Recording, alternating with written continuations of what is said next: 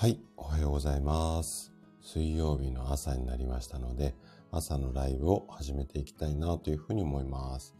じゃあね、最初にちょっとツイッターの方に、あの告知をしますので、少々お待ちいただけますか？あ、トツーさんおはようございます。いつもありがとうございます。お、シュさん早いです。おはようございます。ありがとうございます。ちょっとね、ツイッターの方に、えっ、と、告知をするので、ちょっとだけお待ちくださいね。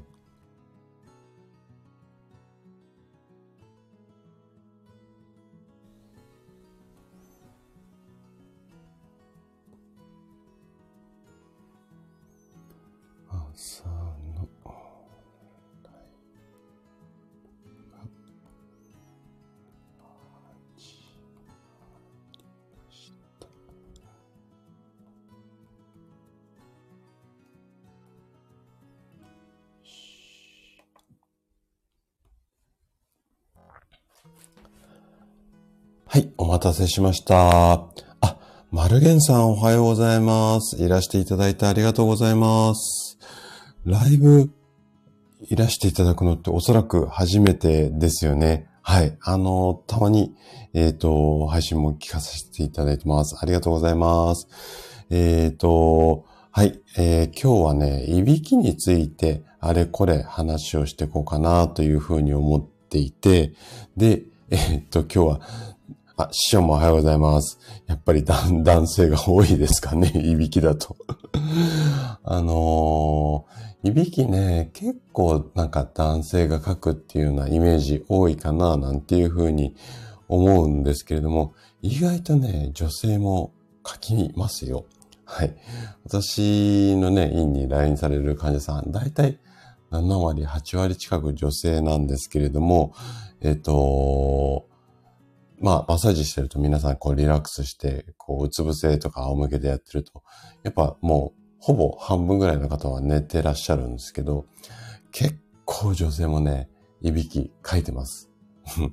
あの、で、うんって言って、なんかこう、起きたりとかされてるので、やっぱりね、リラックスしたりすると出る、出やすいかなと思うんですけども、でね、今日は、えっ、と、そのいびきなんだけども、まず、なんでいびきがかいてしまうの？とか、あと、こんな人がね、ちょっといびきかきやすい特徴がありますよっていうところと、あとは、いびきって意外な病気とも関連があったりするんですよ。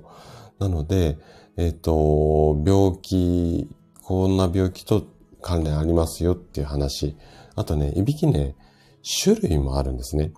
で、えっと、2種類あるんですけど、あの、1種類がやっぱその病気に絡むような、あの、いびきなので、このあたり注意しましょうねっていうことをお話をさせていただいて、まあ、こんなもので対策しましょうよっていう、まあ話とか、まあこの辺はね、結構対策されてる方も多いので、あの、ご存知の話にもなるかなと思うんですけども、で、まあ、えっ、と、原因やって症状、まあ病気の話して、で、対策の話をして、最後におまきコーナーみたいな、そんな感じでね、1時間いこうかな、なんていうふうに考えています。はい。えっ、と、皆さん同士でご挨拶ありがとうございます。シュウさんは、いびきが公害なり家族を苦しめてます。そうですよね。皆さんね、大体そういうような感じで、周囲の方に迷惑がかかるので、あのいびきなんとかできないかなっていうふうにおっしゃることが多いですよね。はい。そうなんですよ、マルゲンさん。呼吸止まったりする。これがね、やっぱり病気の原因になったりして、で、シュウさんなんかはね、CPAP って言って、こう、ある機械使ってね、あの、寝ていらっしゃって、結構、はい、そうなんですよ。睡眠時無呼吸症候群ね。あの、このあたり、結構、あの、対策されてる方多いんですけれども、ね、シュウさんもね、ライブでおし、あの、お話しされてましたけども、やっぱりね、旅先にこの機械持ってったりとか対策しなきゃいけないっていうのが、結構そのあたりがやっぱりめんどくさい感じかなというふうに思うので、まあ、このあたりね、なんでいびきかいちゃうの？っていうところあたりに、まあその対策のヒントなんかもあるので、まあその辺もね、ちょっと参考にしていただければいいかなというふうに思います。あ、レコさんもおはようございます。来てくださってありがとうございます。お久しぶりです。はい、ありがとうございます。うん、そうなんですよ、マルゲンさん。口呼吸とか鼻呼吸とか、そうですね、テープも結構、結構今ね、いろんな種類出ていますよね。はい。で、あとはね、そういうこうグッズで解消するっていうのもそうなんですが、そもそも論で、ちょっとね、体っていうか体型の方に手を入れていくっていうような、まあ方法もあったりするので、そのあたりはね、おいおい、あの、お話をしていこうかなというふうに思います。はい。えっ、ー、と、師匠が、今電車ですが、隣の方が、かなり体格が良い50代の男性、さっきからいびきかかれてそうですか。はい。あのね、このあたりの体格と、あの、いびき、意外とね、関係あったりするので、そのあたりもね、詳しくお話ししていくんですが、あの、電車の中でいびきかかれてる方って結構多いですよね。はい。あの、電車の中って意外とね、シーンとしてるので、うーんっていうの結構音目立ちますもんね。はい。えー、っと、で、師匠も えー、ご自身も奥様も書かれてるっていうことですね。はい、ありがとうございます。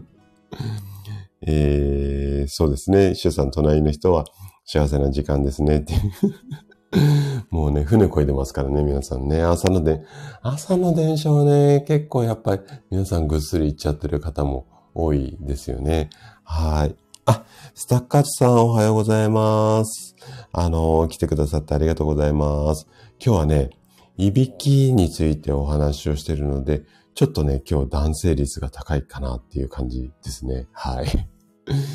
じゃあね、ぼちぼち、えっ、ー、と、いびきについて話をしていこうかなというふうに思うんですが、じゃあ、なんでいびきかいちゃうのっていうところからね、ここ行きたいと思うんですが、結構そのいびきってこう対策、うん、これでこう書かないようにしようっていうこう対策を考えるとか、あとグッズとかもね、含めて、あの方法論が結構あの情報としては多いんですが、やっぱりなんでいびきかいちゃうのっていうところが分かってないと、その対策っていうのも、やっぱりこう、うん、その原因にアプローチしていかないので、なかなかしっくりこないことも多いと思うので、まずはね、なんでっていうところからね、えっ、ー、と、行きたいというふうに思います。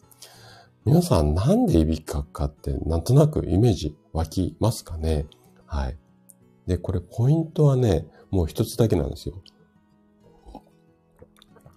いびきってどういう時に書きますかね？はい。もちろん寝てる時ですよね。起きてる時っていびき書かないですよね。はい。これ、ここにもいびきのメカニズムのすべてが収まっているんですけれども、答えっていうかポイントはね、気道。気道ってわかりますかね？喉の奥の通る道のところなんですが、気道の広さ。ここがいびきの原因と大きく関係します。はい。あ、昭和のオタクさんおはようございます。はい。あの、モグリンチョで全然 OK なので、はい。今日はね、いびきについて今始まったところなので、ぜひね、参考にしていただけると嬉しいです。はい。そう。シュウさんね、お酒を飲んだ夜は特にいびきがひどいと言われます。このあたりもね、ちょっと、この、あの、なんでっていうところと関連してくるんですけども、あの、起きている時っていうのは、えっ、ー、と、姿勢的には、まあ、立ってても座ってても、頭がこう、一番上にあって、その下にこう、喉がありますよね。だから、こう、うん、イラストがあるとね、こう、わかりやすいと思うんですが、喉がまっすぐ縦に長い状態なんですよ。わかりますかね？はい。で、今度寝てる時っていうと、喉の奥の、喉の気道はなんとなくわかりますよね。はい。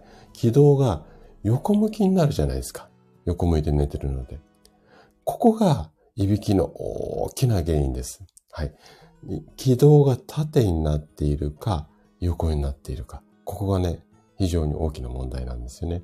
ちょっとイメージ湧きますかね口からこう、胃袋までこう管っていうか、人体解剖図みたいなのなんかイメージしていただいて、喉からこう、口から入った食べ物がお腹まで来ますよってこう、なんか道みたいなの書いてあるじゃないですか。あれが、こう、起きている時っていうのは立ってても座ってても頭の、頭が上にあってその下に喉があるので、スーってまっすぐ立てですね。で、寝ている時っていうのは、頭がこう寝て、寝た状態でこう横になってるじゃないですか。はい。なので、ここが大きなポイントなんですけども、で、縦になってる時、起きている時っていうのは、軌道が筋肉に支えられているので、十分な広さがあるんですよ。なので、呼吸がね、スムーズにできるんですよ。喉が、要は空気が通りやすい状態。ただ、寝ている時っていうのは横になるので、この喉の筋肉が、えっ、ー、と、ゆる、緩まるんですよね。で、緩まって、重力の関係で、ベロ、舌がね、喉の奥までね、ぐーってこう下がってくるんですよね。はい。で、この喉が気道のところ、通り道、空気の通り道を狭くしてしまって、この狭いところを通るときに、この周りの、まあ、粘膜っていうのかな。これが振動させて、これがいびきの音なんですよね。なので、えっと、気道が狭くなって、そこが空気通るときに音がする。これがね、あの、いびきのメカニズムなんですよ。なんとなくわかりますかね？これ、あの、その軌道のね、イラストがね、出ていると一番イメージしやすいと思うんですが、ちょっとね、あの、今のでわかりやすいかなと思うんですけど、要は喉が縦になってるか横になってるか。で、横になってる時っていうのは、その横になった喉のところに、ちょっとね、ベロがね、ビーってこう、下がってくるので、それで喉の奥を圧迫しちゃう。これでいびきが出ちゃうよっていうことなんですよね。はい。えー、っと、あ、ふみこさんおはようございます。いらしていただいてありがとうございます。ふみこさんにお聞きしたかったんですけど、いびきに効くハーブみたいなのってあるんですかね？なんかね、いろいろね、こう、ハーブとかアロマもそうなんですが、症状に効くっていうようなね、あの、使い方もできると思うんですけれども、いびきとかに効くのってなんかあるのかなって私全然わかんないんで、はい。えっ、ー、と、あれば教えてもらうと、いびきで、えっ、ー、と、今日お困りの男性陣がお集まりなので、はい。あのー皆さん大助かりかなと思いますので、はい。で、主さん。はい。そうなんですよ。軌道が横に、そう、喉が縦になっているか横になっているか、これがね、いびきの原因なんですよ。なので、まあ、極端な話、寝ている状態の時に、その軌道が、うん、通り道さえ狭くならなければ、いびきは絶対かかないんですよね。人間の体の構造上。はい。で、ここが狭くなりやすい方が、いびきがかきやすくって、で、さっき横になった時、筋肉が緩むって言ったじゃないですか。で、お酒をいっぱい飲んだ時っていうのは、体に力が入りづらくて、筋肉が緩むんですね。血行が良くなるので、お酒で。だから、いびきかきやすいんですよ。はい。こう考えると、なんとなくイメージ湧くかなっていうふうに思います。はい。えっ、ー、と、師匠も、そうですね。あの、確かに考えたことないですね。そうなんですよね。いびきって、なんか、書かないようにしよう、書かないようにしようっていう情報ばっかりで、なんで書いちゃうのっていうところが、やっぱりわかんないと、どうしてもね、なんかあれやってもダメ、これやってもダメっていうふうになるので、要は、その軌道さえ広がった状態が確保できれば絶対にいびきにならないので、そし、あの、広がった状態でいびきかくっていうことは、普段こうやってね、立って、立ってっていうか日中生活してる時もいびき出ちゃうことになりますので、なので、ここさえ広がれば、どんな対策でもいいんです。それが広げるたびにテープなのか、枕なのか、CPAP なのか、こういうような考え方なので、ここがね、大前提になりますので、ここさえ押さえておけば、あとは対策を考えていくっていう。こんな感じでイメージ持ってもらえるといいかなというふうに思います。はい。あ、ラベさんもおはようございます。いらしていただいてありがとうございます。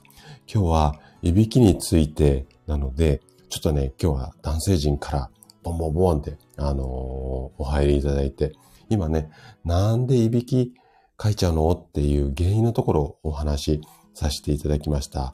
はーい。あ、そうですね、しゅうさんね。いびきね、やっぱ親しみある、まあ、症状だし、あとは意外と、まあ、病気にも絡むよっていう話はしたんですけども、あの、周囲の方が困っていて、ご本人はあまり困っていなかったりだとか、あと、まあ、うん、睡眠時無呼吸症候群なんかも激しくなっちゃうと、ちょっといろいろ厄介なこともなるんですが、なんか、うん、そうですね。すぐ対処しないと命にすごく別状があるっていうか、関わりあるっていうことでもないので、意外とね、なんかこう甘く見られがちですかね。ただ、あのー、やっぱり困っている方も多いので、こう、対策グッズばっかりがね、結構売れ行きがいいみたいですね。はい。ラベさんは、えー、ご主人が結構うるさいということで、はい。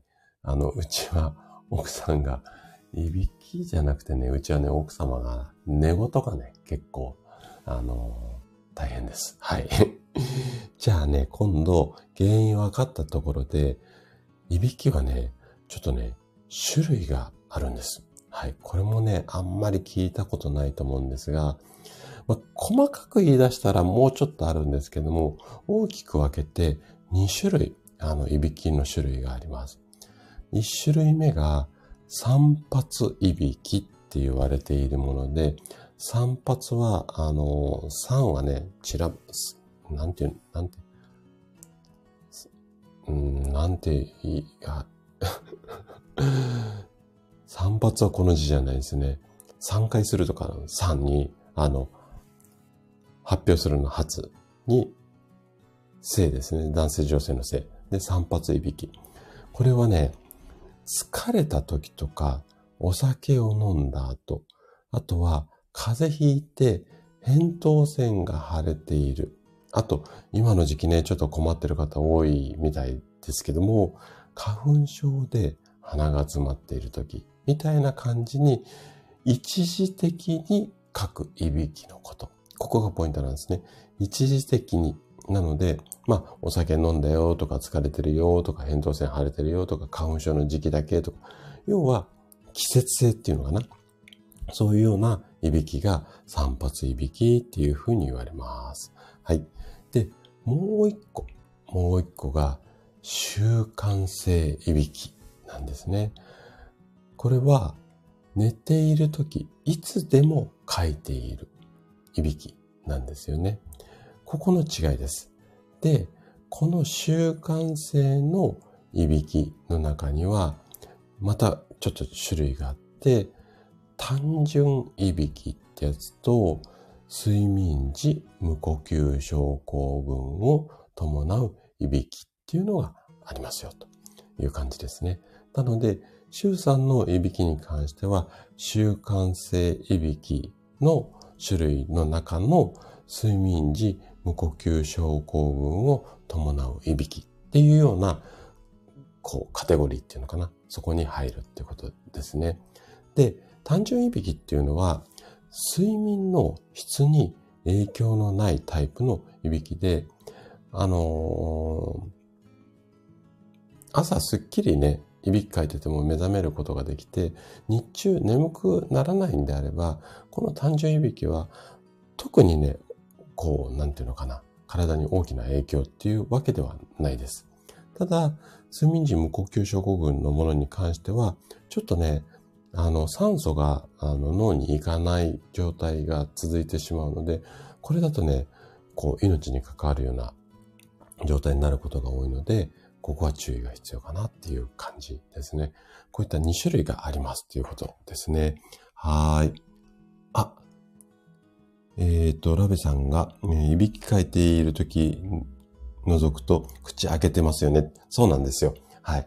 これは、えっと、軌道が確保できなくって、さっき言ったように塞がれてしまうので、あの、呼吸が苦しくなるので、それで自然と酸素欲しくて口が開いてしまうんですよね。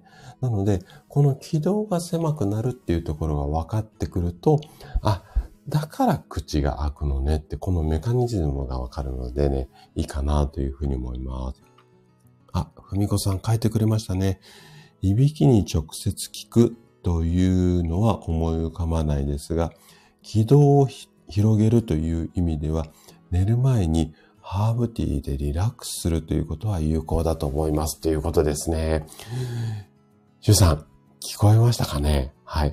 ハーブティーでリラックスをして、そうすると軌道が広がる可能性があるということで、このあたりもね、まあ、グッズじゃなくて、何かいい方法の一つとして参考になればいいかなというふうに思います。はーい。あ、師匠、あの、電車着いたということで、はい。あの、この後もね、いろいろとお話ししていくので、もしね、お時間ありましたら、またお聞きいただけると嬉しいです。はい。ありがとうございます。はい。えー、シュさんメモありがとうございます。そうです。はい。シュさん、その、あの、散髪の字です。ごめんなさいね。私、漢字で説明あんまり上手じゃなくて。はい。散髪いびきと、あの、習慣性のいびきがありますよ、っていうことですね。はい。えー、あ、ヤナさんおはようございます。来てくださってありがとうございます。今ね、えっ、ー、と、いびき、なんでいびきかいちゃうのっていうところと、あとは、いびきはね、種類がありますよっていうところを話してました。はい。えっ、ー、と、ふみこさんが、カモミールティーはリラックスさせてくれるし、ミントティーは爽快感という意味でもいいですね。うん。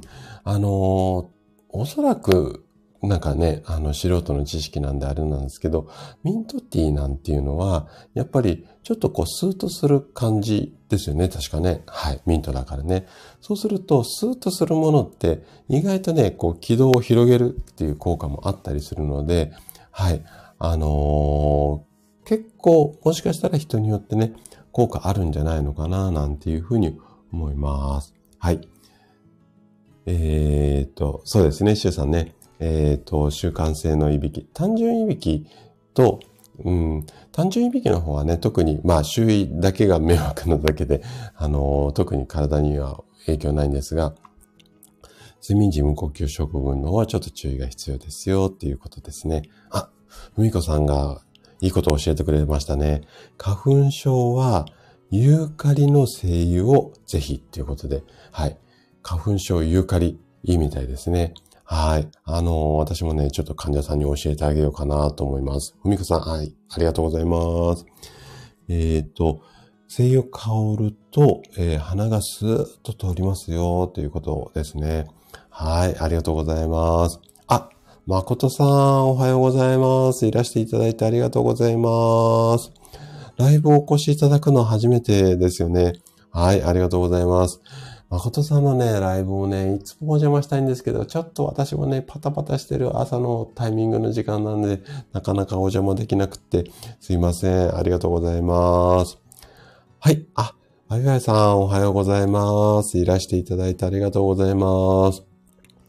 今日はね、いびきについてあれこれお話をしてきて、で、まあ、今ね、いびきの原因について話をして、で、あとね、いびきはね、2種類、こう種類がありますよっていうところまで、あの、お話をしました。はい。あの、お聞きいただけると嬉しいです。はい。えー、職味さんが、えー、っと、ま、あ、モグリンチョだったんですね。はい。ありがとうございます。職味さん、私全然勝手なイメージなんですけど、女性をいびきのイメージ取るなっていうところあるんです。職味さんなんか、いびきとかあんまり無縁で全然すやすや寝てらっしゃるようなイメージがあります。はい、ありがとうございます。えー、っと、はい。えっ、と、ふみこさんが、電車に乗るまで失礼します。電車乗ったらまた入りますね。ということで、はい。ありがとうございます。あ黒姉さんもおはようございます。いらしていただいてありがとうございます。お久しぶりですよね。はい、ありがとうございます。今日ね、えっ、と、いびきについてね、今あれこれお話をしているところです。今日はね、冒頭ちょっと男性陣が多い、バババっていうような感じだったんですけども、あの女性の方もいらしていただいて、なんかいつもの雰囲気に、はい、なってます。ありがとうございます。はい、えー、と、ワイワイさんは、日々、いびきで悩まされています。ということで。はい。えっ、と、先ほどもお話ししたんですけども、いびきって、えっ、と、寝ているとその体勢で気道がね、狭くなってしまって、ここを狭くなったところを一生懸命空気が通り、行ったり来たりするから、だからいびきの音になっちゃいますよっていうことなので、このね、気道さえ広げちゃえば、いびき絶対にならないので、そのあたりをね、ちょっと参考にしていただけるといいかなというふうに思います。はい、えーと、黒根さんは、あ、朝ライブお休みしたんですね。はい。あの、いらしていただいてありがとうございます。はい。そうですね、シュさんね。職人さんはね、なんかすやすやで、朝もパッチリパチって目が覚めて、で、スタスタってこう歩き回るような、そんなイメージなんですけど、はい。あの、勝手にごめんなさいね、イメージしています。はい。じゃあね、はい。まあ女性に対していびきのイメージ、あのー、持つか持たないかっていうのも、まあなんか失礼な話ですよね。はい。はい。えー、っと、いびきがが書くイメージと言われなくてよかったです まあそうですよね。はい。じゃあね、ちょっと本題の方に戻って、じゃあ、いびきうんと、やっぱ要は軌道狭くなっちゃうんですけど、なんでいびきかいちゃうのかなっていうような原因ですよね。ここについてね、いろいろあるので、このあたりをちょっとお話をしていこうかなというふうに思うんですが、この原因も、これがあるから軌道が狭くなって、それでいびきかいちゃうんだなっていうようなイメージでやっていただけるといいかなというふうに思います。で、ご自身でもし当てはまるところがあれば、このあたりからね、いびき対策、まあ、ご自身じゃなくても、ご主人でもいいので、あのー、していただけるといいかなというふうに思います。はい。うん。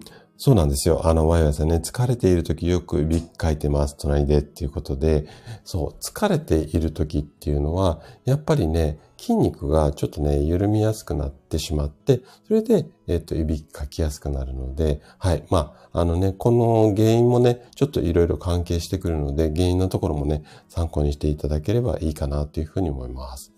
じゃあね、まず一つ目。まず一つ目の原因が、枕が高い。っていうことですね。で、枕高いとなんでいけないかっていうと、これ高いとね、顎がこう引けてしまって、うん、首のところがね、圧迫されてしまうんですね。で、この、うん、軌道、この首が圧迫されることによって軌道が狭くなってしまって、これでいびきかくようになります。なので、もしね、いびきがうるさい場合は、もうね、あのー、枕外しちゃってください。で、いびきがかかなくなるっていうよりは、いびきの音が小さくなる方っていうのが、この枕しないだけでもいらっしゃる場合があるので、もしね、お隣で寝ててうるさいなと思ったら、思いっきり枕ポンって外しちゃってください。はい。これまず一つ目ですね。で、二つ目。これもね、意外とやってる方多いです。手を上げて寝ていると、いびきかきやすくなる場合もあります。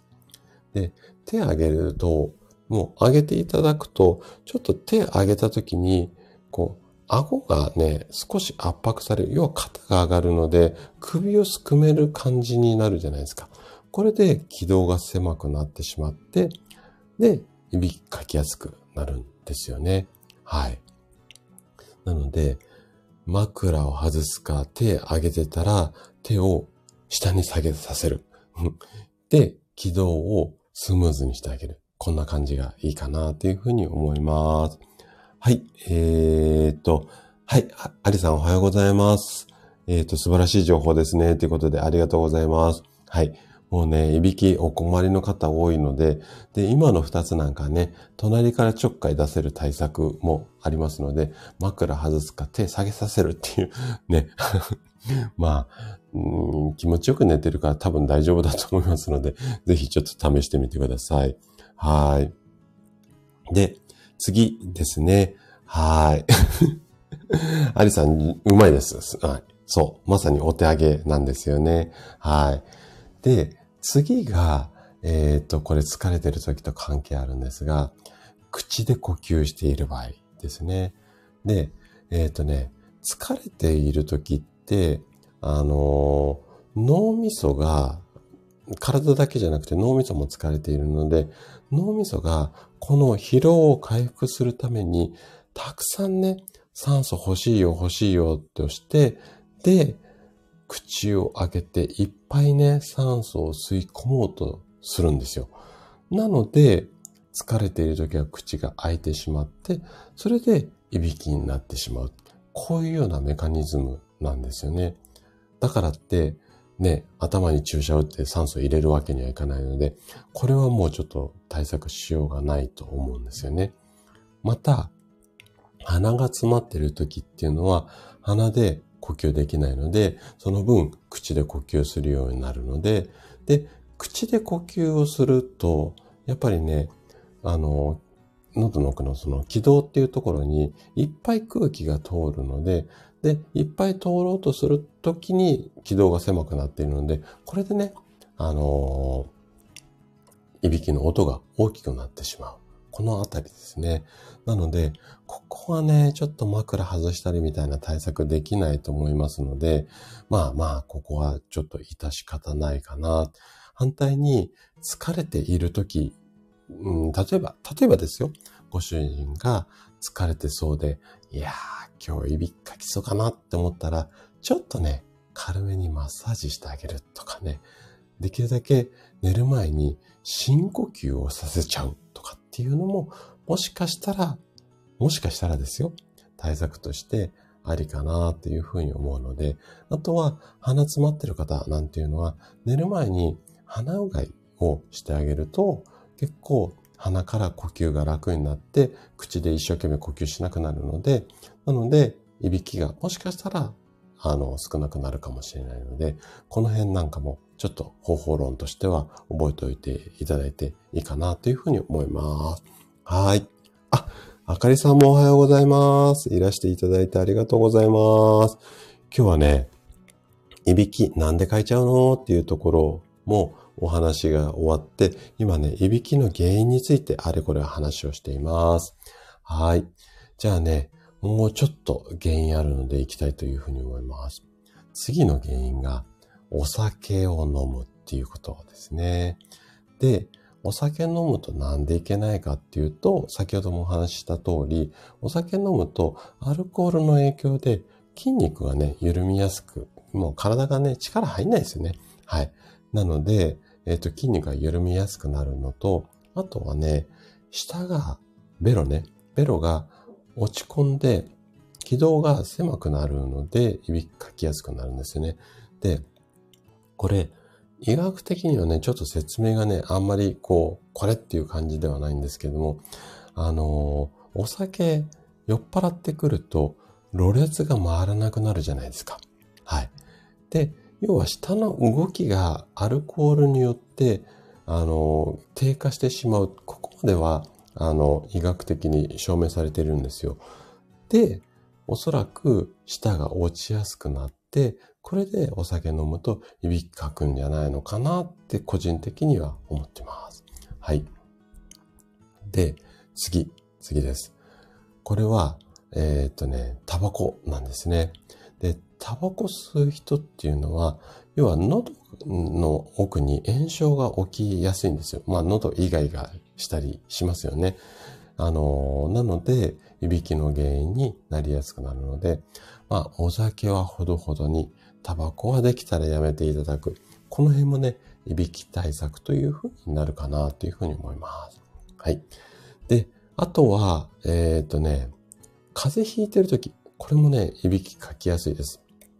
で、なんでかっていうと、これ鼻が詰まってしまって口からしか呼吸ができないので、これで気道のところを一生懸命酸素が通ろうとするので、これで、えっ、ー、と、いびきかきやすくなるっていうのと、あとはね、喉が腫れてしまって、要は扁桃腺が腫れてしまって、で、えっ、ー、と、いびきかきやすくなるっていうことですよね。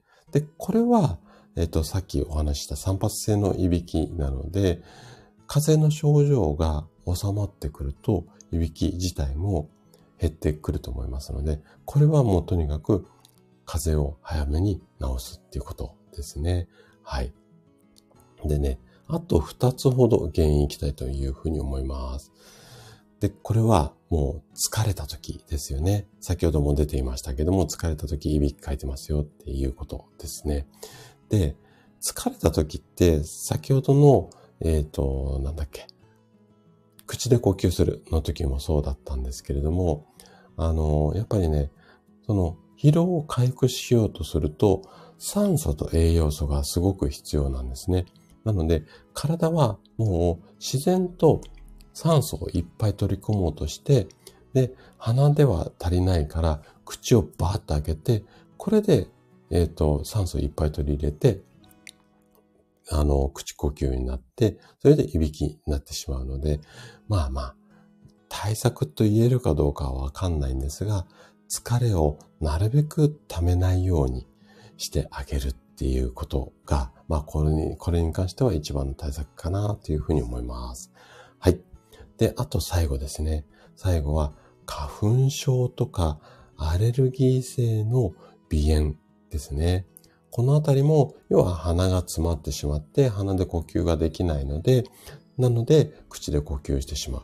なので、このあたりはもう花粉症とかアレルギー性鼻炎の治療をしていくっていうことが一番の対策かなっていうふうに思います。はい。なので、後半はね、ちょっと対策が難しいものが多いんですけれども、一番最初にお話しした枕だとか、あとは手を上げてこのあたりはね、ちょっと周りの方がこう、ちょっとなんかするだけで結構対策できたりするので、あとね、まあお酒とかタバコもご本人が自覚をしていただければ、まあまあ、あの、対策できるかなと思いますので、この辺なんかはね、参考にしていただけるといいかなというふうに思います。はい。で、今度は、いびきをこんな人が書きやすいですよっていうのが3つぐらいね、タイプがありますので、そのあたりのお話をさせていただくと、結構ね、あの、このあたり、この3タイプにならないようにっていうことを意識をしてもらうと対策にもなるかなというふうに思うので、まあこの辺もね、ちょっと話をしていこうかなというふうに思います。どんな人がいびきかきやすいか、3つのタイプがあるんですけども、なんとなくイメージ湧きますかねはい。で、えっ、ー、と、対策できるのはね、タイプ1ぐらいだと思うんですけれども、タイプ1っていうのが、肥満気味の人です。で、タイプ2が、首が太くて短い人。あとは、下顎が小さい人。で、タイプ3が、まあ、私みたいな中高年の人ですよね。はい。で、タイプ1の肥満気味の人、なんでいびきかいちゃうのっていうところなんですけれども、えっ、ー、と、まあ、要は肥満になってしまうと、首や喉、あとは舌の周りにも脂肪がくっついてしまって、これで気道が狭くなって、びきかきやすくなります。なので、まあ、痩せましょうっていうことなんですよね。で、このあたりは、もしかしたら対策できる一つかなというふうに思います。はい。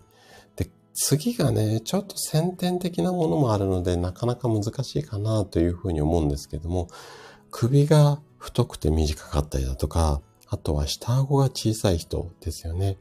で、この二つもね、やっぱり、あの、喉の筋肉が小さくなってしまうんですよね。下顎が小さいと。あとは、えっ、ー、と、首が太くて短い人っていうのは、軌道が狭くなりやすいので、まあ、この辺は難しいんですけども、えっ、と、なので、ちょっと上を向く、天井を向いてあげると、えっ、と、軌道、喉の奥、通り道が大きくなるので、よく心臓マッサージの前に気道確保って言って顎をキュッて上げるじゃないですか。あれで喉の奥は空気通りやすくなるんですよ。で、要はあの気道を確保した状態で口を結んで鼻から呼吸をしてあげるようにすると、いびきもしかしたら、うん、少なくなると思うので、このあたり、要は気道を広げてあげるっていうところを、はい、あの、意識をしていただいて、で、最後、最後は15年の人なんですけども、もうね、これはね、年齢に抗うのなかなか難しいので、あれですけども、えっ、ー、と、要は年齢重ねると、ベロだとか、喉の筋肉っていうのが、衰えてしまって、これで気道をね、広く保てなくなるんですよ。で、えっ、ー、と、いびきかきやすくなるんですが、これね、ベロを、なんていうのかな、ベロ体操って聞いたことありますかね？こう、ベロを鼻の上にうーんって持ってったりとか、下にグーってやったりとか、横にしたりとか、このね、ベロを鍛えてあげたりだとか、あとは、喉の周りの筋肉、要は首の筋肉をちょっとね、鍛えてあげると、この軌道が広がった状態をキープしやすくなるので、まあ、ちょっと筋トレはなかなかね、首の筋肉って難しいと思うので、ベロ体操なんかはね、おすすめかな、なんていうふうに思います。はーい。えー、っと、そうですね。はい。主催メモありがとうございます。ヤナさんは1から3までガイドの私です。そうですね。私もね、あの、私もね、首そんなに、あの、短くはないんですけど、私首太いんですよ。なので、えっ、ー、と、首が太いのと中高年をバッチし当てはまってますね。はい。そうですね。そう、職味さん、そうなんですよ。太るとね、いろんなところに油ついちゃいますのでね。そうすると、まあ、気道だけじゃなくて、血管のね、中にもね、油ついてしまうので、これでね、空気だけじゃなくてね、血もね、流れづらくなるので、やっぱりね、ある程度、こう、体型っていうのはね、キープしていった方がいいんじゃないのかな、なんていうふうに思います。はい。で、えっ、ー、と、シュウさんは、首の周りの脂肪を落とすのは簡単ではなさそうですね。そうなんですよ。なので、えっ、ー、と、首はね、今もう現代人の方って倒的に下向いてることが多いじゃないですか。まあ、スマホもそうだし、パソコンの画面も。なので、1日ね、もうね、患者さんにはオーバーにね、30回から50回って言ってるんですけども、もうね、1日10秒、20秒でいいので、こう、今、上向いてますけど、天井を見る。もしくは外にいたら、外を見る。あとはね、シュさんなんかは、ね、お客さんガイドしていたら、こう、おしゃべりした後、ちょっと景色見てくださいなんて言ってるか言ってないかわかんないんですけど、可能講義ながらね。その後に、ご自身はいつも見てる景色だと思うので、ちょっと5秒ぐらいね、まあ、こう空を見上げてあげる。上を見るっていう、こう、なんていうのかな。首を反らすっていうのかな。こういうことを日常的にやってると、意外とね、首の筋肉、あのー、鍛えられます。あとは、ベロ体操です。あの、ベロ体操ね、えっ、ー、と、YouTube で、えっ、ー、と、ベロ体操とか、下の体操とかって検索してもらうと、あの、いろんな動画出てきますので、そのあたりをね、えっ、ー、と、やっていただけるといいんじゃないのかな、なんていうふうに思います。はい。あ、ナベさん、ヨガで舌出すポーズっていうのがあるんですか？ええ、それはなかったですね。ええー、どんなポーズなんだろう？なんかこう伸ばしながら、えーってやるんですかね。あ、それいいですね。あの、すごく効くと思います。はい。えっ、ー、と、シュウさんは、ベル体操、イメージで言うと、そう、そう、ふ、藤屋のペコちゃんみたいな感じで、ああいうような感じで、ベロをね、いろんな方向に動かすんですよ。で、これね、意外とね、誤嚥性肺炎とかね、あの、要は咀嚼の練習だとか、口の周りの筋肉を鍛えるとか、そういう、こう、あの、なんていうのかな、対策と一緒になっているんですけども、意外とね、ベル体操、はい、いいと思います。はい。上を見上げて、上を見上げるって精神的にも大切ですよねっていうこと。うん、そうですね。本当にね、上見てないですよね。はい。あのー、あ、ふみこさんも、はい、あのー、お帰りなさい。ありがとうございます。えっ、ー、と、ラベさん。ライオンのポーズっていうのがあるんですね。はい。あ、ライオンのポーズ、四つん這いなのかな？わかんないですけど。それで舌出すっていうことですかね。はい。あヨガ、やっぱりヨガいいですね。はい。で、ヨガもね、あの温めながら、ホットヨガあるじゃないですか。あれはやっぱり血行も良くなるので、あの、すごくいいかな、なんていうふうに思います。じゃあね、今の3つのタイプの方が、えっ、ー、と、いびきが、えー、と、書きやすいですよっていうことなんですけども、これはね、ちょっとそのいびき書きやすいタイプとは別なんですけども、ちょっとお話ししたいことがあるんですよ。女性ホルモンといびきの関係っていう話をね、ちょっとタイプとは別に話をしていきたいというふうに思うんですが、これね、女性は年齢重ねるごとに女性ホルモンっていうのがやっぱ少なくなってしまって、それが原因でいびきをかく。こういう研究データっていうのがあるんですよ。はい。で、先ほどからお話ししている通り、いびきをかく理由っていうのは、寝ている時に下顎を支える筋肉が緩んでしまって、気道が狭くなってしまう。まあ、これが原因だったりするんですが、下顎を支える筋肉が緩んでしまうと、まあ、うんと、ベロがね、あのうまくいかなくって、気道が狭くなるんですよ。で、女性ホルモンにはね、これあんまりご存知な方多くないんですが、気道を強く広げる作用っていうのがあるんですよね。なので、年齢重ねて女性ホルモンが少なくなってしまうと、気道が狭くなってしまうっていう感じなので、まあ、これ医学の教科書上で言うと、だいたい40代の後半からは、いびきをかく割合が増えてくるっていうことなので、女性でもしいびきでお悩みで40代以上であれば、女性ホルモン、ここが一つポイントになる可能性があります。じゃあ、女性ホルモンどうすればいいのっていうと、女性ホルモンと同じ働きをするのが、まあ皆さんご存知の大豆イソフラボンっていうやつなので、まあ豆乳飲んだりとか、そのお豆を積極的に食べたりっていうのが、もしかしたら、いびきに効いたりとか、更年期に効いたりとかっていうようなこともあったりするので、このあたりっていうのは、ちょっと意識をしていただけるといいかな、なんていうふうに思います。はい。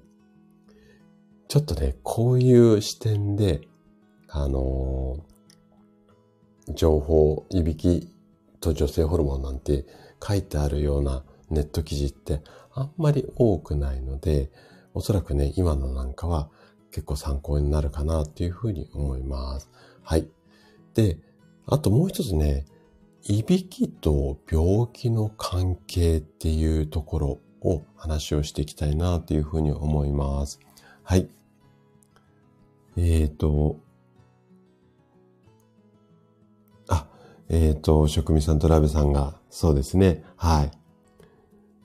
そうなんですよ、ラベさんね。女性もね、まあね、おじさんかっていう言い方がどうかあれなんですけれども、要は女性ホルモンが減少するところが、えっ、ー、と、男性化って言われているところで、まあ、ここね、人によってなんですけども、まあ、ね、閉経してしまうと、少しね、毛深くなるなんていう方もいらっしゃいます。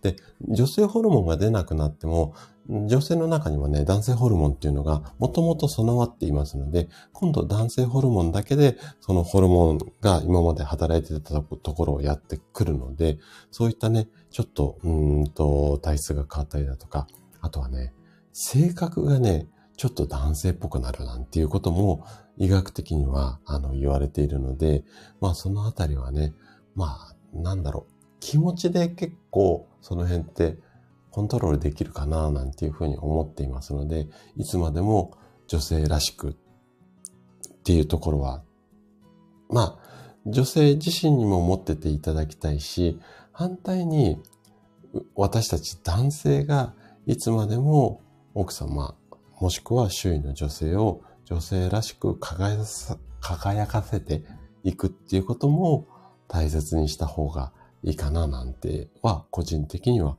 思っています。はい。えー、っと、シュさんが、おじさんから、おじさんかからのいびきデビュー、なんとな、なんとか避けたいですね。そうなんですよ。あの、なので、やっぱりね、結構、その、40代以降って体が結構変わってくるので、こっからがね、勝負かなと思うし、ただ40代以降からでもいくらでも体変えられるし、私今ね、今年今度54になりますけど、なんだろう、まだまだ体変化実際にしてるので、食べ物変えたりなんだりね。あの、全然まだまだいけると思います。はい。えっ、ー、と、職員さんは、男性はおばさんか、女性はおじさんかって言われますよね。そう。男性はね、これもね、男性ホルモンが減少するところからっていう、も言われたりもするんですが、えっ、ー、と、ちょっとね、女性っぽくっていうか、愚痴っぽく、なんかね、なるっていうふうに言われてますよね。えー、あと、めめしくなるなんても、結構あって、年を取ると涙もろくなるって、まあ、これ男性女性関係ないかもしれないんですけど、男性はね、多分ね、だんだん構ってくれる人がいなくなって、会社とか家とかでもね、なので、寂しくなってくるのかなと思うんですよね。なので、やっぱり女性は女性ホルモンが減った時の対策、男性はおばさんか。やっぱりね、お互いで、やっぱ構いっこするっていうのは、すごくいいんじゃないのかなって個人的には、はい、思っています。はい。そう、ラベさんね、そうなんですよ。男性、女性、なくなるんですよ。で、これはもう医学的にも、あの、まあ、立証っていうか、ね、年を取ると赤ちゃん帰りするっていうじゃないですか。で、生まれたすぐの頃って、まあ、男の子も女の子も、姿形はね、ちょっと違いますけども、基本的には、まあ、性格も含めて、あんまり、こう、男女差ってなくて、成長するに従って男女差って出てきます。で、まあ、体の作り自体はね、ちょっと違ったりするんですけども、で、成長して男女差がはっきりして、で、今度だんだんだんだんそういうホルモンが減少してくると、また元に戻ってきて、男女差なくなってくるんですよね。だからぐるっとこう一周するって、なんか上手にできてるんじゃないのかな、なんていうふうに個人的には思っています。はい。えっ、ー、と、ふみくさんがいろいろ書いてくれましたね。えっ、ー、と、女性ホルモンが少なくなると気道が狭くなる。そうなのですね。女性ホルモンを調整してくれるハーブに、チェストベリーっていうのが、チェストベリーですかね。ん？点々がローガンズなので見える。ベリーですね。はい。チェストベリーというものがありますと。ちょっと苦くてスパイシーなので、他のハーブとブレンド必要でハードル高いですが、私も毎日飲んでます。ああ、そうなんですか。へえ、ハーブで女性ホルモン調整してくれるものがあるんですね。これはちょっと、あのー、女性の方必見、必見、必聴 ですね。はい。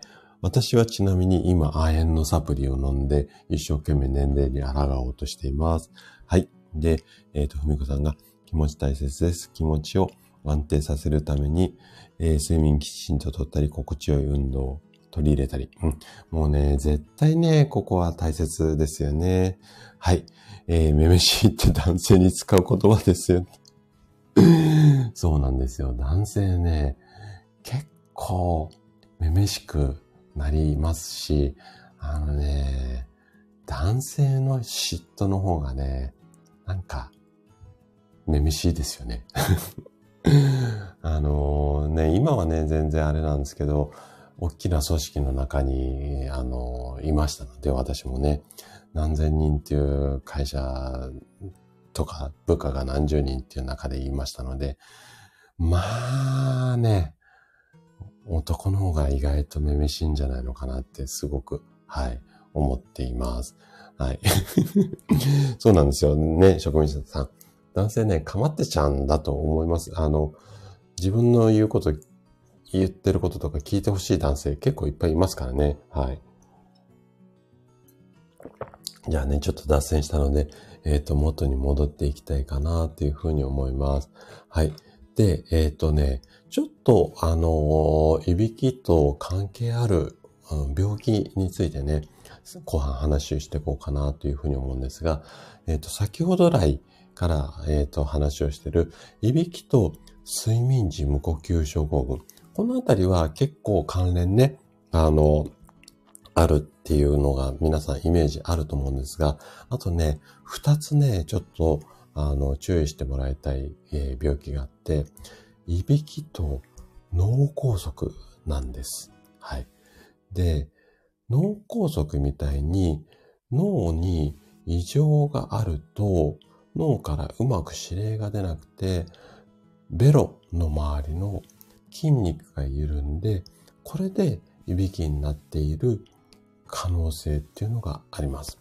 で、これ脳梗塞かどうかちょっとわからづらいと思うんですけども、あのね、こう、いびきかいてるときに、ねえねえ、いびきかいてるよって言って起こそうと思っても起きないとき、これはね、脳梗塞の疑いがあるので、もしうるさくて、トントンとかやって、うん？ってならないときには、ちょっとね、病気を疑った方がいいかもしれません。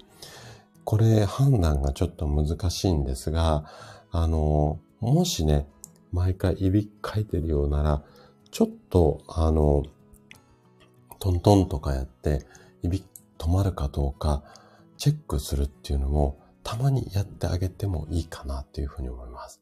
はい。で、もう一つ、もう一つが、甲状腺っていうところの機能低下。これがね、ちょっと心配なんですよね。で、えっ、ー、と、甲状腺の機能、甲状腺と、あと、ホルモンって結構関係が大きいので、この甲状腺の機能が低下すると、あのね、甲状腺ホルモンっていうやつが、あの、出づらくなるんですよ。こうすると、ベロが大きくなったりだとか、上気道っていうところの筋肉が緊張して、あ、緊張じゃない、えっ、と、緊張しなくなって弱くなってしまって、気道を狭くしてしまうんですよね。なので、で、甲状腺の病気って、一回なってしまうと、あの、なかなかね、治らない病気なんですよ。なので、このあたりはちょっと注意が必要ですね。で、えっ、ー、と、睡眠時無呼吸症候群も脳梗塞も甲状腺もすべてやっぱり病院での対応っていうのが大切になるので、ちょっとあの、心配だった場合には、一度病院で相談するなんていうのもいいかな、なんていうふうに思います。はい。シュウさんは、いびきも構ってほしいという際かな。もしかしたらそうかもしれないですね。ホルモンが減少してっていうところが関連あるかもしれないんですけども。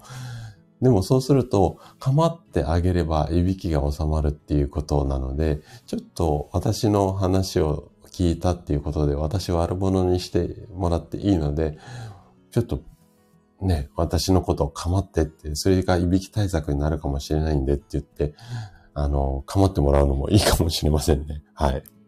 えっ、ー、と、ヤナさんが、ここ数年、主治医にお願いして年に一度脳ドックをして、あ、いいですね。あの、画像診断してもらって、はい。あの、すごくそういう事前のチェックが、あの、大切かな、なんていうふうに思います。はい。あ、そろそろ駅に着くということで、はい。あの、今日も頑張ってお仕事行ってらっしゃい。はい。ありがとうございます。まあ、こういった感じでね、えっ、ー、と、病気とも関係ありますよ、ということですね。はい。じゃあね、えっ、ー、と、ちょっと遅くなっちゃったんですが、えっ、ー、と、いびきの対策ですね。これ、えっ、と、いくつかあるので、あの、細かいところはね、ちょっとお話ししようと思ったんですけど、ちょっとね、時間かかってしまったので、えっ、と、さらさらと項目だけいきたいと思います。えっ、とね、6つ、7つぐらいあるかな。はい。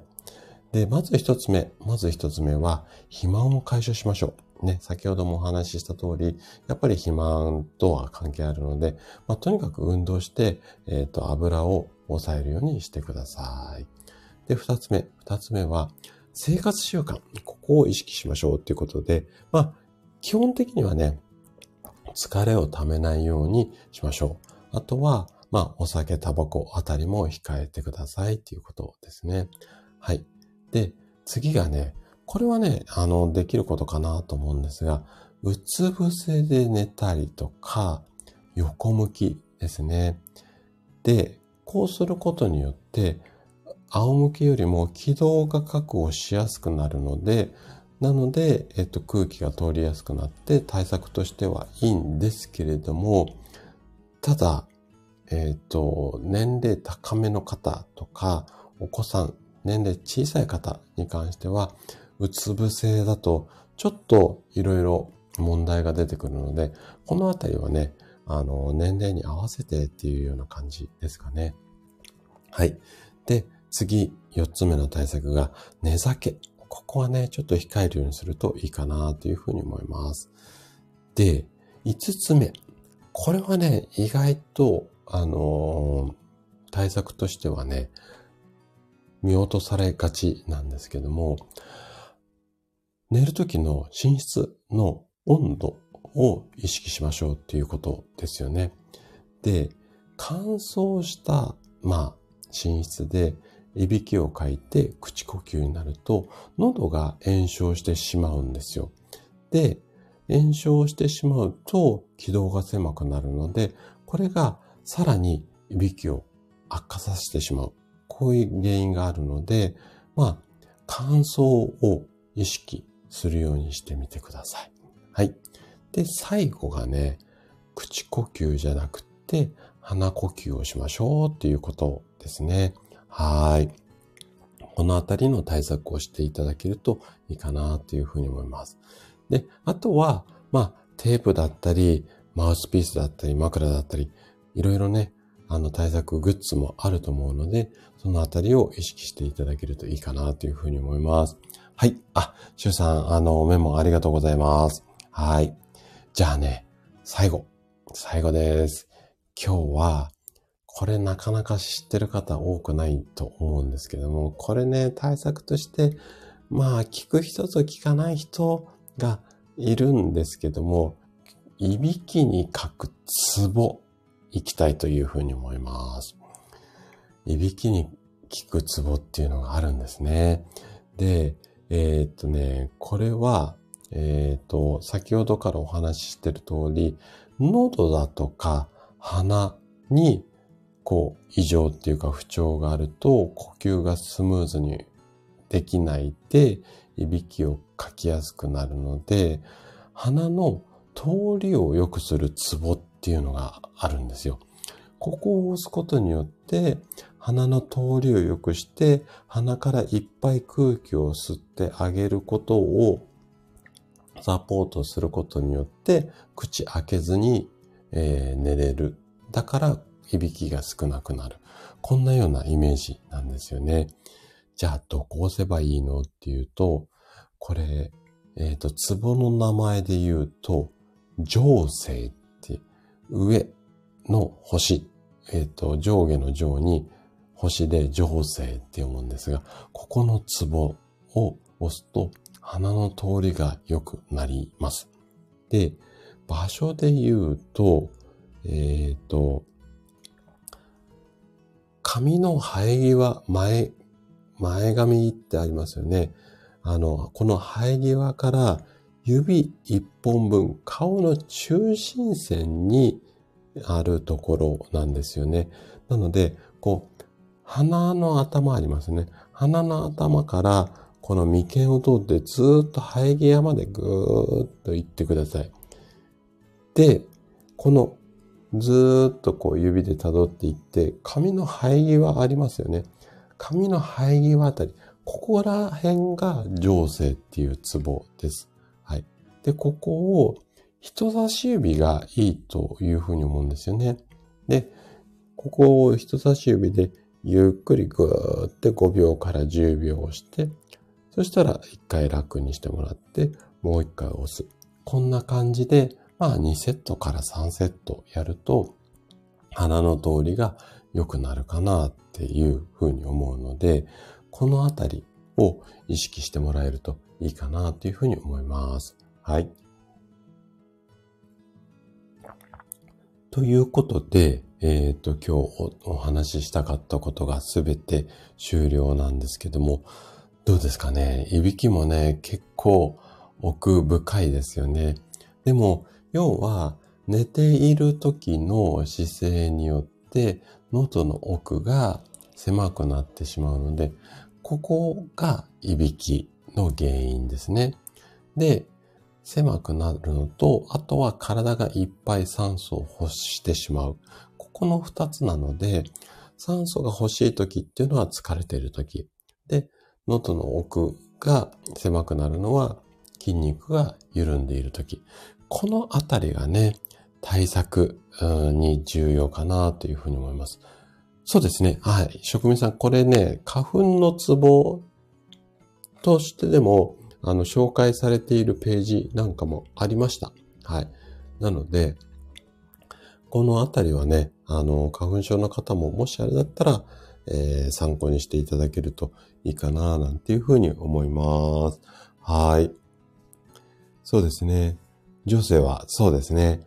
あの、で、えっ、ー、と、おそらくね、あの、目や鼻がぐじゅぐじゅの時っていうのは、この、こう、調子悪いから眉間にシワがこう、ぐーってこう、寄るじゃないですか。なので、この情勢も含めて、頭のこの生え際とか、この側頭部って言って、こう耳の上のあたりね、ありますよね。あの、側面のところ。この辺はね、いっぱいマッサージしてあげるのっていうのはすごくいいと思います。はい。なので、あんと目とか鼻はね、触っちゃうと花粉症結構大変だと思うので、お顔の周りなんかは結構うんと、刺激してあげていいかなというふうに思います。はい。えー、トラベさんが、花粉症ひどいのでやりますっていうことと、あと、あ、ふみこさんが、女性というのですね、寝る前ヨガにここを押すプログラムがありますかあ、そうなんですね。はい。ヨガ、ね、ラブさんもライオンのポーズ。ヨガなかなかいいですね。はい。で、この生え際の周りで、つぼ押しとかって結構あの、む、難しいっていうか指疲れちゃうじゃないですか。なので、あの、女性だったら結構あの、なんだろう、お顔コロコロするやつあるじゃないですか。名前俺わかんないんだけど。ああいうコロコロするやつで、この生え際のあたりをね、コロコロコロコロ転がしてあげるとかっていうのも、全然、あの、いいと思います。で、ツボ押しっていうと、結構ね、皆さんね、なんかピンポイントでグイグイ押すっていうようなイメージがあるんですけども、要はそこのポイントの流れを良くするのがいいかななんていうふうに思うので、まあ指で押さないでも全体的にそういうコロコロでやったりだとか、あとはこの女性もそうなんですけども、温めてあげるだけでもツボ押しと同じような効果があるので、まあね、疲れちゃう時にはね、ちょっとこうレンジでする小豆のパックみたいなのもおでこのあたりに当てて、ちょっとぼーっとするっていうのも、あの、いいかなっていうふうに思うので、なんかね、うまく工夫していただけるといいかなと思います。はい。あ、シュさんね、そう、えっ、ー、と、ヨガ、うん、ハーブ。このあたりね、ちょっとね、あの、手出したいなってすごく思っているんですけども、本当にね、なんかね、食事のことだけでもね、奥深いので、勉強したいな、したいなって思うんですけども、ヨガとハーブ、あとアロマのあたりですかね。そのあたりまで手が回ってないっていうのが、まあ、あの、正直なところなんですけれども、はい。で、ふみかさんが、香りの良いスキンケアクリーム指につけてつぼ押しすると、あ、そうですね。はい。あのー、そう、女性はね、やっぱ男性と比較して、お顔を触る時間っていうのがすごく多いと思うので、いろいろこう、油、油、油って言ったらダメですね。クリームとかオイルを塗ったり、剥がしたりしますよね。そういった時に、いろいろとこう、お手入れしてあげて、で、あとは、なんだろう。髪の毛までついても大丈夫な、こう、オイルとかもありますよね。そういうので、少しこう、頭皮をマッサージしてあげるなんていうのもいいというふうに思います。あ、シュウさん、あれですね。頭皮マッサージやられてますよね。だから、この情勢あたりも意外と押してたら、もしかしたら効果あるかもしれないので、はい。あの、頭皮マッサージの中に女性も入れるといいかもしれません。はい。そうですね。勉強しすぎで疲れていびきありそうですよね。あのね、最近ね、勉強して入れるじゃないですか、情報。あの、覚えてられないんですよ。本当にね、なんかね、脳みそ小さくなってるかなっていうのをすごく実感していて、うん。なんか、うん、覚えてられないですね。最近そこら辺がちょっと悩みかなというふうに思います。はい。そうなんですよ、ナベさん。あのね、女子より高く、女子力高くないと、おそらくね、10年も20年も営業マンとかってできないと思います。よくね、ここはね、あの、あんま大きな声で言えないですけど、奥さんとたまに喧嘩するときって、結構ね、気がつかないんですね、奥さんね。細かいところね、患者さんとのやりとりとかね、いろんなところ。で、私の方が小獣とみたいに女性みたいな、女性みたいなっていうか、細かいところ、あの、こういう時にはこういう風にした方がいいんじゃないのとか、こういう言い方どうなのとか、あのー、気がついちゃうので、えっ、ー、と、よくそこで喧嘩になったりします。はい。えっと、シュウさんが頭皮マッサージしながら聞いてましたということで、はい。そうですね。はい。いやいやいや、職味さん、私もタスク結構やってる方だと思いますけど、職味さんもね、結構やってるし、あとはね、私はね、まだおかげさまで、うん、ね、両親がまだ元気でいいてくれてるので、あの、そこのタスクはないんですけども、やっぱりね、いろいろこう、ご家族のこととかでやると、自分でね、こう、時間とかスケジュールコントロールできないこともあるの、あると思うんですよね。だから本当にね、大変かななんていうふうに思いますけど、なのでね、本当職味さんはね、いつかね、チャンスがあったらね、あの、全身の凝りをね、ほぐしてあげたいな、なんて、心の奥底では思っています。はい。えっと、シュウさんが、私の女子力アップのために、どら焼きだけではなくて スイーツ自分そうですね。あのー、私はね、もうね、どら焼き与えてればね、もうご機嫌ですので、あの、単純な男です。はい。はい。ふみこさんからもアロママッサージをね、はい、あの、推薦されてますので、ぜひぜひね、あの、取り入れてやっていただけるといいかなというふうに思います。はい。ということで、今日はいびきの回でした。はい。いびきね、やっぱり身近な、あの、ことなので、結構ね、いろいろお話しすることがあって、まあね、ちょっと準備してたものの、6割、7割くらいしかお話しできなかったんですが、まあ参考になっていただけたら嬉しいです。はい。ということで、えっ、ー、と、今日はぼちぼちね、終了にしていこうかな、なんていうふうに思います。はい。ぜひね、いびき、周りの皆さんにもね、あの、少なくなると、あの、なんていうのかな。えっ、ー、と、よかったねって思われることも多いと思いますので、はい。ぜひね、あの、参考に対策していただけるといいかなというふうに思います。はーい。どら焼き手土産に もう手土産付きじゃないと来ちゃダメみたいなリクエストになってなかったらいいかなというふうに思うんですが、はい。そうですね。あのー、ね、職味さんとね、リアルコラボなんかできたらね、あのー、楽しいかな、なんていうふうに思います。はい。えっ、ー、と、あゆさんも今日は盛りだくさんの内容ありがとうございます。と。はい。じゃあね、あのー、今週も、えっ、ー、と、今週もっていうか、私は水曜日がお休みなので、今日が週末っていう感じなんですが、週さんもだと思うんですけども、ぜひね、あの、週の半ば、あと、半分ですね、週末までね。あの、今日暖かくなるみたいなので、あと、花粉症の方は、だいぶ飛ぶみたいなので、気をつけて、えっ、ー、と、お過ごしください。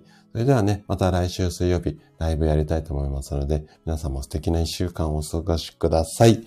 じゃあ、えっ、ー、と、お越しいただいた皆さんありがとうございます。はい。ではでは失礼します。ありがとうございました。